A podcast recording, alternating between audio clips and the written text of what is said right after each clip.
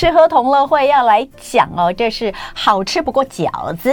饺子对于我们的人生来说真的太重要了。我们家一周至少要吃一到两次的水饺，为什么？因为就很方便又好吃。然后说真的，它也很营养啊，把肉跟菜啊，然后包在这个淀粉外面有淀粉啊，感觉它就是一个非常棒的这个食物。而且刚过完年，听说有很多人的家庭里面到现在呢，呃，年夜饭再丰盛都一定要有一大盘水饺哦。那尤其是呃吃饺子，除夕吃饺子，北方人的传统非常的呃这个到现在为止还有很多人都遵循。那这一次哦，乡间小路就居然做了一次饺子专辑，因为你知道，我虽然觉得饺子好吃，但我觉得它就饺子嘛，你到底为什么有办法可以做一集哦？所以我觉得蛮厉害的。今天我们请到的是乡间小路的副主编林戒指，欢迎戒指。大家好，我是戒指。好，戒指呢？呃，我刚还在问戒指说，哎，你们你们这次的封面虽然是饺子没有错，但你们为什么用生的饺子，不给它煮熟呢？熟的在后面。哦，对，熟的在后面。然后呢？但它其实前面它是一个有点日本杂志行路的那种感觉哦，对，所以这次有很浓浓的日系风。嗯，可是也因为过年，所以我们想要让它喜庆一点，然后所以旁边有一些小小的鱼啊，放酱油、酱料什么的。有啊，我有看到啊，我想说这不是吃生鱼片的时候旁放在旁边，没有。你你外带生鱼片的时候啊，有一些地方你外带生鱼片，它会给你那个鱼形状，然后的小小的那个呃。罐子里面是装酱油的嘛，对，对不对？然后或是放几包那个呃瓦萨比吧，对啊。没错。好，那先来讲哈，就是这一次做饺子的这个呃，当然我就讲饺子，不过就是饺子。那怎么会想到说做一集饺子的专题呢？嗯、呃，一开始是我们在讨论的时候觉得，就是关于饺子这件事情，一开始是限缩在面皮饺子。嗯，对，就是中式饺子，所以我们就在想说，可是中式饺子其实大家都已经吃过了，那而且它其实是一个很日常的食物，那我们还可以去说一些什么？可是我们就循这条线一直一直做资料，然后就发现其实台湾有自己的水饺，台湾有水饺哦，对，对我们平常所吃到的饺子啊、哦，不管你说是什么眷，我们常说眷村口味等等，它其实就是。我们中国的这个祖先传下来的嘛，哈、啊，对，所以那是中国的水饺。台湾有台湾的水饺，嗯、呃，对，因为呃，其实那一个五零年代之后才比较流行面皮饺子，因为那时候大量的面，那时候面粉还很贵。哦、然后后来，但是因为呃中国那边过来之后，他们习惯的是面食，但那个时候还没有普及之前，其实台湾最多的是作物是地瓜。地瓜，嗯、对，所以地瓜以及地瓜粉是那个时候很好取得的东西，嗯、所以我们那个时候自己的饺子外皮其实是地瓜粉做的，会 Q Q 的，就是然后那个呃蒸好或煮好之后，它其实是透有点透明的，对对对对，对没错。好，那我现在就要讲这个，大家听到现在为止是不是觉得哦？这个我们常吃啊，卤味里面超多的啊，啊不就水晶饺吗？好，但是呢，现在就是开始要证明运动了，它不是水晶饺，它最早真的就叫水饺吗？呃，对，它最早、呃、它是叫水饺吗？我我其实它可以，我要讲的是它可以说是台湾的水饺，自己的水饺，但是它真的一开始叫水饺吗？对，就是在北方的这个面皮饺子还没有这么普及之前，它就叫水饺。但是因为后来面皮饺子普及之后，水饺变成它，他们就只好变成水晶饺，是这样吗？呃，应该是说，就是以前，其实，在那个日治时期的时候，水饺也是存在台湾的，可是你要去大馆子，你才吃得到，因为它。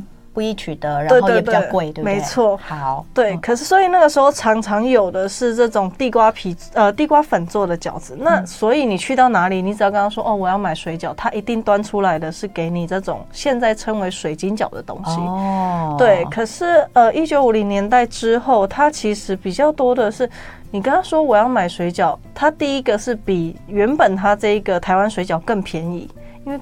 它的大小其实不一样，对。对，它比较便宜，可是它其实就是面食。嗯、那面食它其实会跟所有的那个面面类啊什么一起卖，它其实店光是店就不一样。嗯，所以在这样的情况下，你还是会去原本的店，可是你会发现更多店都在卖哎，都在卖所谓水饺这种东西，可是中式水饺，所以我们现在接下来我们就用中式水饺跟台湾水饺来做区别。没错，你刚刚说大小会不一样，就是说在一九五零年代之后，如果你去原本的店家跟他说我要买水饺，他可能拿出来的就会是中式水饺。呃呃，应该不是，嗯、是说他还是会卖原本的水饺，嗯、可是会有越来越多其他的店也叫、嗯、也卖水饺这个东西的时候，哦、你就会想说，哎。那这一家也卖，这一家也卖，可是为什么这家比较便宜？你可能会开始想尝试了，所以它会慢慢的被普及开来。所以你的意思是说，中式水饺比台湾水饺那个时候是比较便宜吗？没错，没错。为什么？可是你刚说大小不同，我的我的脑中就觉得小蛮多的。怎么会？我觉得水晶饺比较小啊。哦，就是我来举个例子，这个，因为对我有看到你们的照片，包括你刚刚那个秀出来那一张，嗯、我想说它为什么那么大颗？可是我们平常卤味的水晶饺都很小。哦。好，那我再画一个氛围去分开它。这一种这一种的很大颗，对，这一种的其实是几乎大概这么大。哇，半个手掌大哦。对对对，对。哎、欸，我们等一下回来继续聊哦，一定要把它搞清楚。哇，我在这里。觉得我自己真的是一个很怂的人，因为啊，那个戒指说怎么会没有吃过呢？然后我们三月说怎么可能没有吃过？我还真的没有吃过这么大颗的台湾水饺哈。嗯、今天呢，我们请到乡间小路的副主编林戒指来聊他们这一期。饺好聚宝哈，嗯、呃，来跟大家聊一下台湾水饺。而台湾水饺其实就是后来被称为水晶饺，但是在还没有中式水饺，呃，面粉没有这么普及，面皮还没有那么普及的年代，其实它就是台湾的水饺。没错，你去店里面说我要吃水饺，它是给你这个的。对对对。好，那呃，我刚刚就一直说，所以我的印象当中的水晶饺就小小颗，嗯，然后卤味的时候吃。嗯、可是你们那个看了你们的才。知道原来它这么大一颗呢？对，而且你说它真的比我们一般的那个中式水饺大很多，蛮多的。嗯，就是呃，如果一般就是外面卖的尺寸，大概现在一颗是稍微只有这样。对，然后可是它目前的中式水饺一颗可能台式水饺呃台湾水饺有一颗大概有到这样。哦，当然呃西门町有一家，它其实卖的有小一点点，它看起来是一个正方形，嗯，这样子就是这个。是不是不是这个，这个是大的，这个是大的。对哦，你然后这个是这个是小的哦。呃，这个是呃也是差不多这样，但小一点点。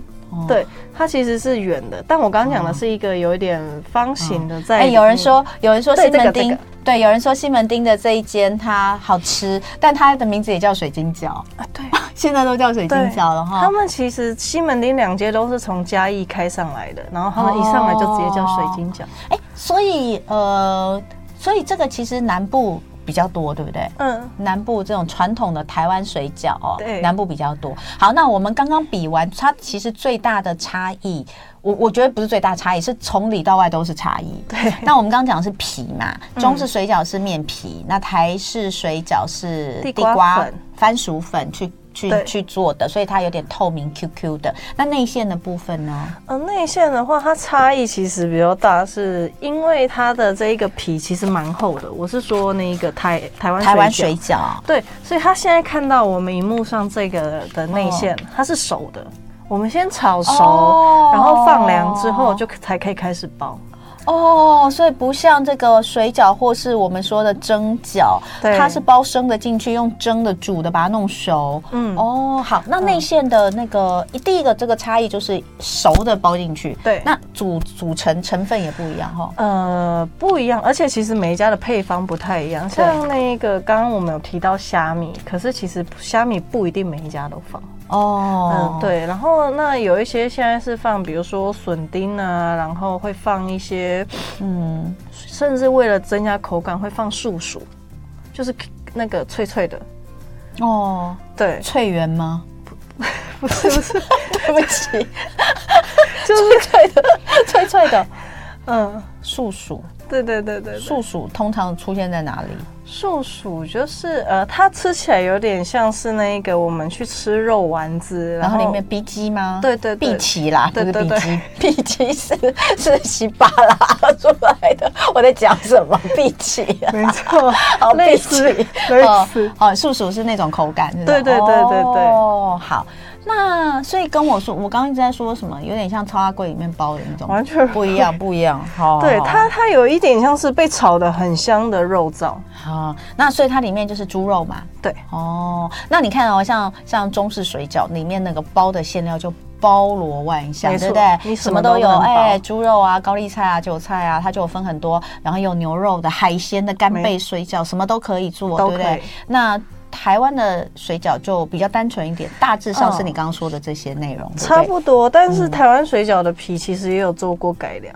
因为纯地瓜粉做的皮，它现在其实不好塑形。嗯，对，所以他们像比如说我们这次有去采访的克林呢，他们就是加入比较高单价的莲藕粉。哦，那吃起来的口感，呃，吃起来口感就更 Q，而且它比较特别的是，因为这种就是它是就是不太加什么防腐剂啊，或者是添加剂的东西，它不耐放。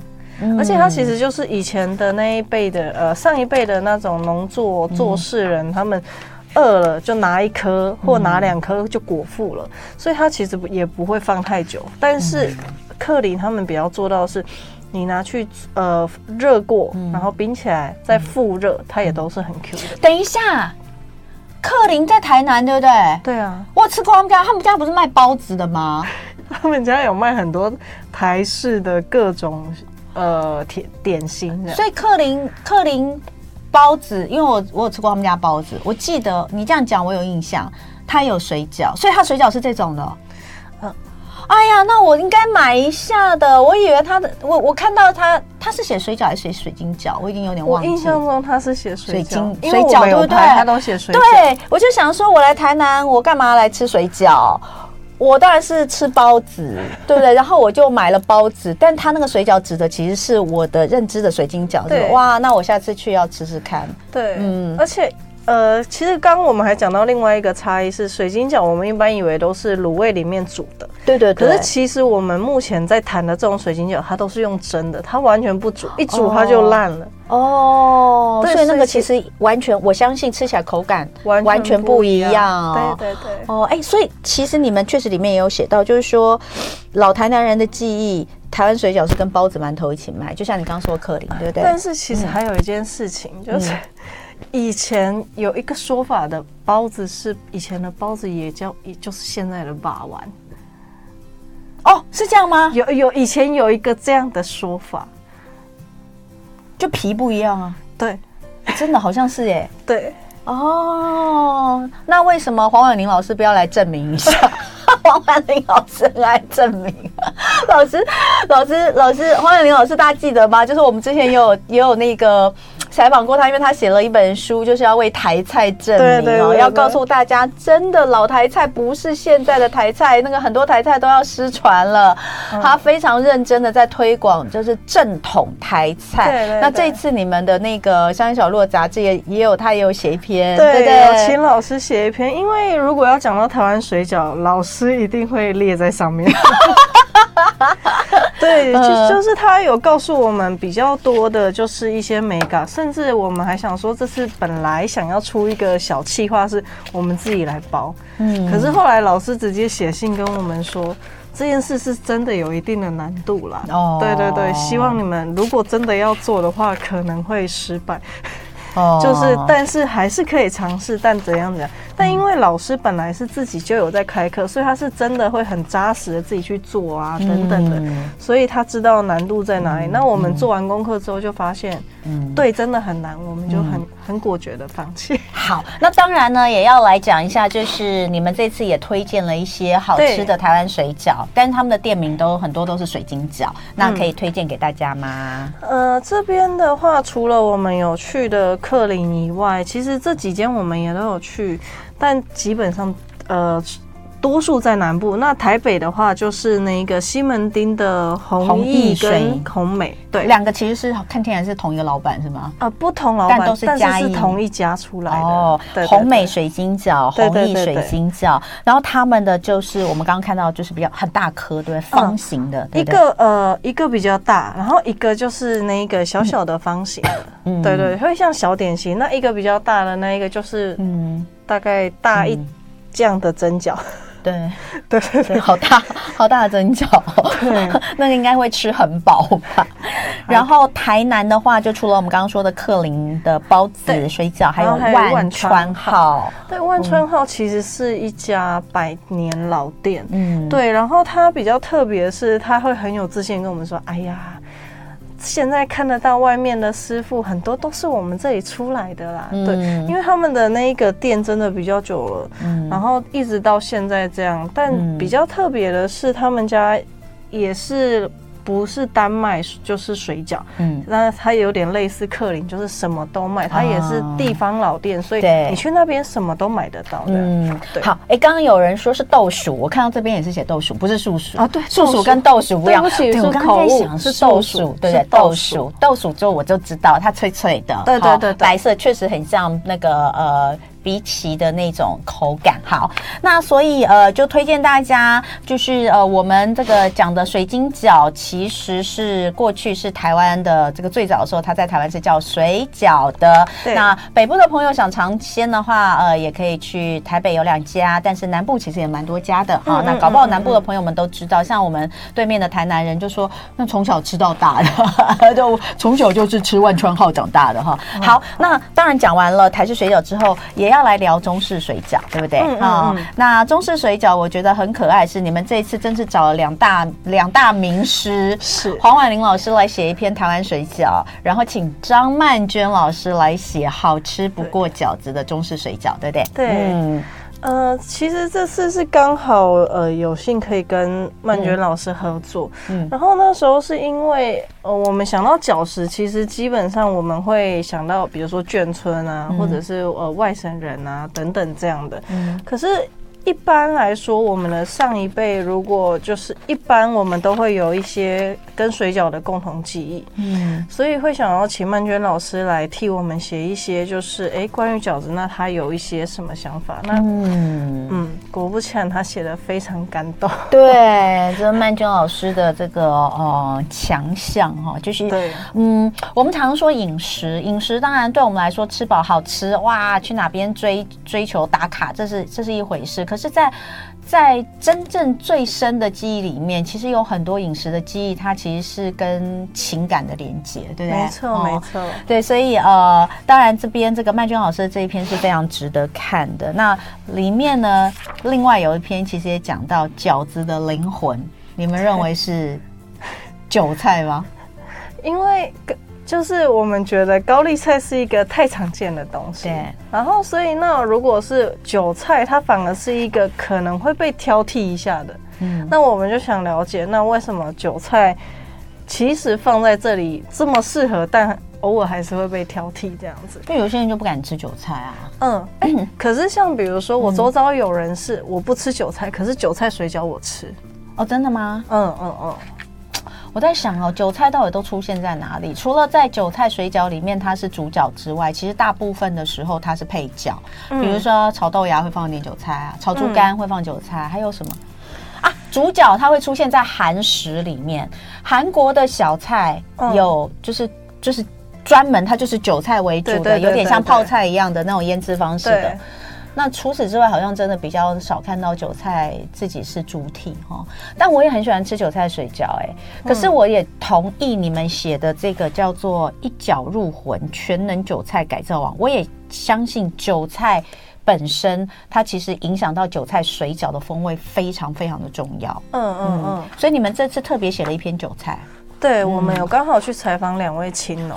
对。对，然后那时候去采访比较特别，是因为桃园那边它其实就是那个规划来种植韭菜的，嗯，然后以前的种植方式比较怎么讲，就是会比较容易有味道，哦，因为他们就是直接用什么可能生鸡粪啊什么的就下去灌溉，哦，然后雨水一打下来就。那个味道就会冲上来的，哦、所以呃，这两位青龙只要跟我们谈到就是他过往的记忆，他都会直接说哦，我们就是想要改变这件事情。对对，他又说，而且他们就会觉得这样会影响别人对韭菜的印象，哦、所以他们想要改变这件事情。他们两个不一样，那比如说像这一位，嗯。这一位他其实是直接全部改掉，就是他现在因为有小孩，就是林詹婷，嗯，那他是香草野园的那个主理人，他直接跟我们说的是，就是我就是直接走有机，有机，对对对，就是我希望我的小孩都可以吃，嗯，甚至他可能上面还有一点灰尘，拍一拍他就是可以直接吃，就是他连洗都不用洗这样。他的意思是可以的话要洗，但是他说小朋友就不会在意啊。对对对，所以但是他的方法就是这样。可是像这一位，他其实他是那一个蓝奕伦，然后他的方式比较就是科学论据。嗯，对，就是我要记录所有的数据，嗯然后呢，我记录完数据之后，我就根据这些数据去改变。因为呃，他蓝一轮比较特别是。他们家的土地就是也是用以前的方式去种植，种植到 pH 值完全跑掉了。嗯，他说他的那个土壤层下面都是土块，呃，石块。嗯，所以他就是会直接就是把所有土壤全部改造完，然后再种植，然后一切就会变得非常好。他有点说，他说就是调理肠胃的概念。嗯，对对对。然后因为他们都说蒜科这。韭菜其实是蒜蒜科的食物，对对对对对对，所以他们是很适合各种改造，比如说林詹婷把它做成青酱，嗯，对，其实是可以的，是可以的，很好吃，嗯，好，所以呃，因为我也有吃过。呃，就是不是一般你在市场买的韭菜做成的韭菜水饺。那我有个朋友他，他他其实自己有在做水饺在卖，我没有跟他买。嗯、他用的是叫什么小韭菜还是山韭菜？反正就是有机种植的，有机种植的那个韭菜，然后它比较细比较小，嗯、可是它就是那个吃起来味道确实不一样。对，所以其实有机会的话，大家也可以呃去找寻一下。假设你是自己包水饺，你可以去找韭菜，但是不同的，比如说有机种植的韭菜，你可能包起来你会发现风味不同。这是我自己的。经验，嗯、那当然这里面也有介绍了，就是这个呃一般的这个中式水饺，你们介绍这个是在清水，台中的清水第一公有市场，对不对？对，里面很有名的黑猪肉水饺，哦，嗯、叫做这个这个，它这边它其实，哎、嗯，它这一个时间可能不太够，但是但是这一家应该也是很有名啦，对不对？它是黑猪王。黑猪王，对对对对，所以这个水饺里面，当然猪肉是也是最重要的灵魂啦。没错没错。所以那个大家如果想要吃好吃的，不管是中式水饺还是台湾水饺，都可以来看一下这次的乡间小路哈，来追寻一下。再次感谢戒指，谢谢你的分享，谢谢大家。听广告。